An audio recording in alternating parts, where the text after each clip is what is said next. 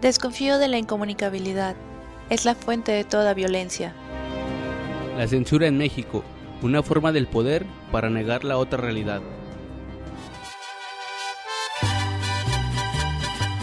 México de contrastes.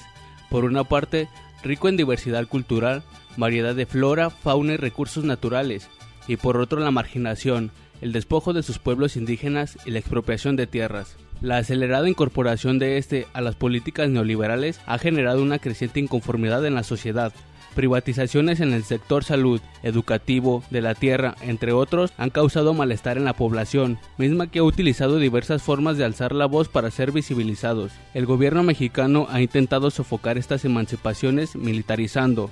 No basta la fuerza represora para frenar este olaje de inconformidades. Los medios de comunicación en México cumplen la función de legitimar el sistema político y presentar un México lindo y querido.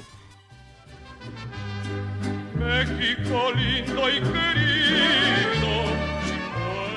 El contexto en México. En 1993, Salinas de Gortari firma el Tratado de Libre Comercio con Estados Unidos y Canadá. Para el gobierno, México se incorpora a las políticas de primer mundo. Sin embargo, los indígenas ignorados por gran parte de los mexicanos levantan la voz en 1994 con la consolidación del EZLN, Ejército Zapatista de Liberación Nacional. No obstante, los medios de comunicación a toda costa intentan borrar este hecho. Un grupo de hombres armados mantiene tomados cuatro municipios de Chiapas sus voceros, en su mayoría son indígenas chiapanecos. Este sábado comenzó otra etapa en el desarrollo económico de México al entrar en vigor el Tratado de Libre Comercio. En Oaxaca, en el año 2006, los maestros exigen al gobierno de la entidad mejoras en la calidad educativa y en las condiciones laborales. Ante la negativa del gobernador Ulises Ruiz Ortiz, comienzan las protestas que constituyen la APO, Asamblea Popular de los Pueblos de Oaxaca una lucha organizada por parte de los pobladores en apoyo al magisterio. Se inicia una huelga indefinida en todas las escuelas públicas del estado y se realiza un plantón en el centro de la ciudad de Oaxaca, que en noviembre es desalojado usando gases lacrimógenos y granadas aturdidoras contra la población.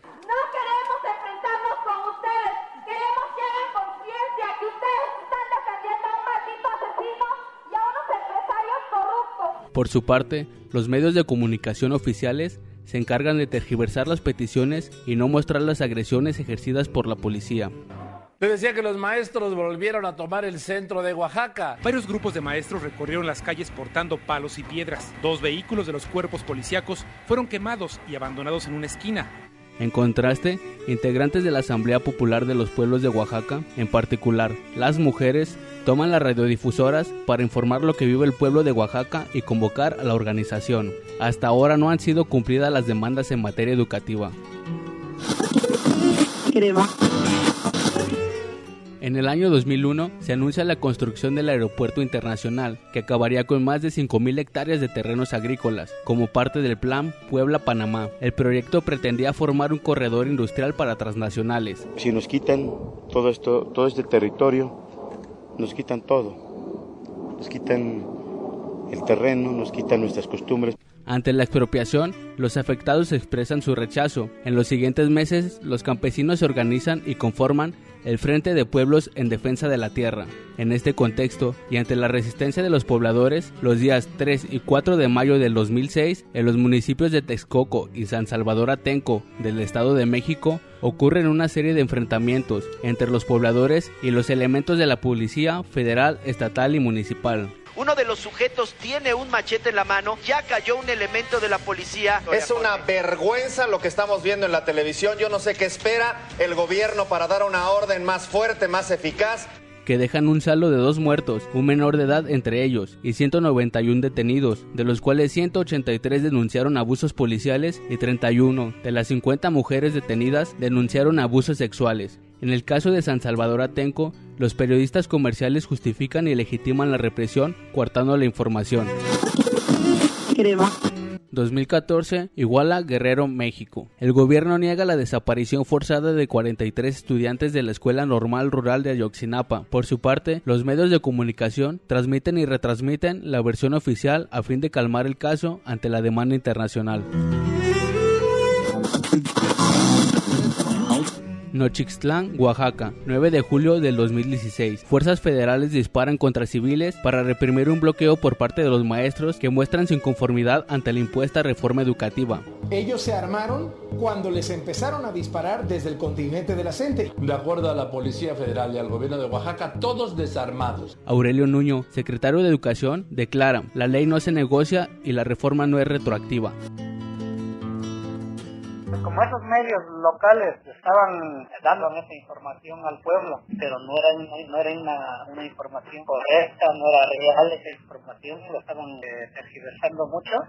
Y entonces el, el magisterio se organiza y decide ir y visitar esa radio y decirle que nos permitieran una 10, 15 minutos para también difundir qué es lo que estaba pasando porque lo que los regidores decían, pues de hecho era todo a favor del presidente, ¿no?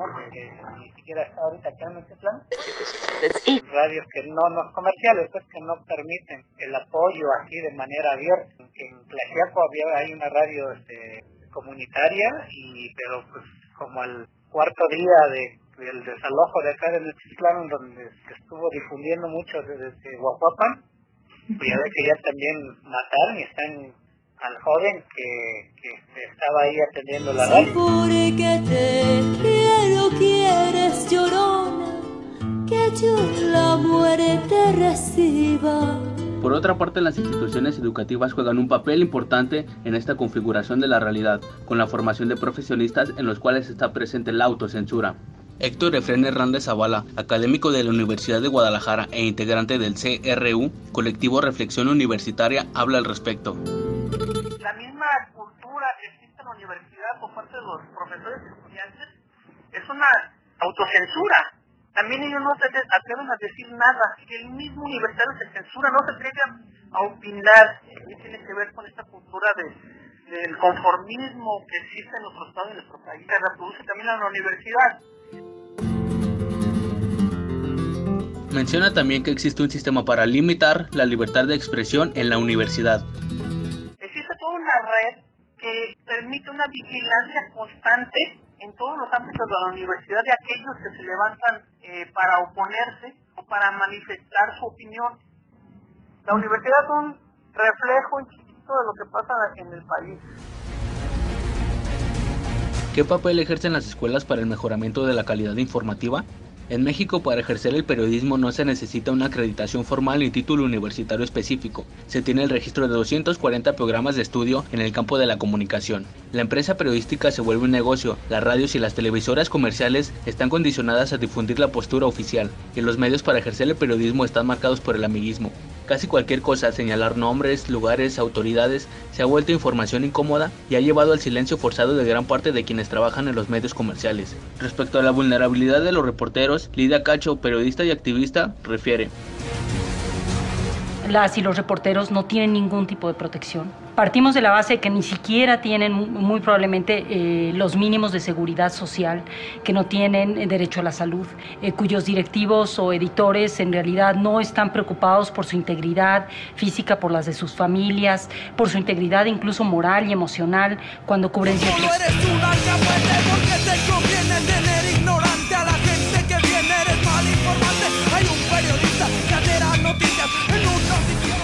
el cerco informativo es una estrategia del poder y una forma de violencia que ejerce a la sociedad. Ante esta realidad ha sido necesaria la construcción de espacios que difundan las diversas luchas y sumen esfuerzos ante la injusticia, y se ha dado paso a la creación de medios libres, entre ellos radios comunitarias, alternativas, independientes, medios tercios o como se llamen, que surgen como oposición ante la desinformación y las cuales son instrumento de lucha de diversas organizaciones.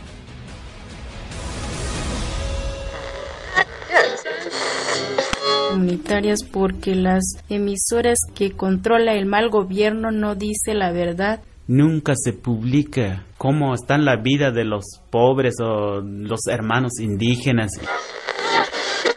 Proyecto Ambulante es un, eh, un proyecto de medios libres que está ahorita trabajando aquí desde la ciudad de Oaxaca. Somos un colectivo que está ahorita moviendo información.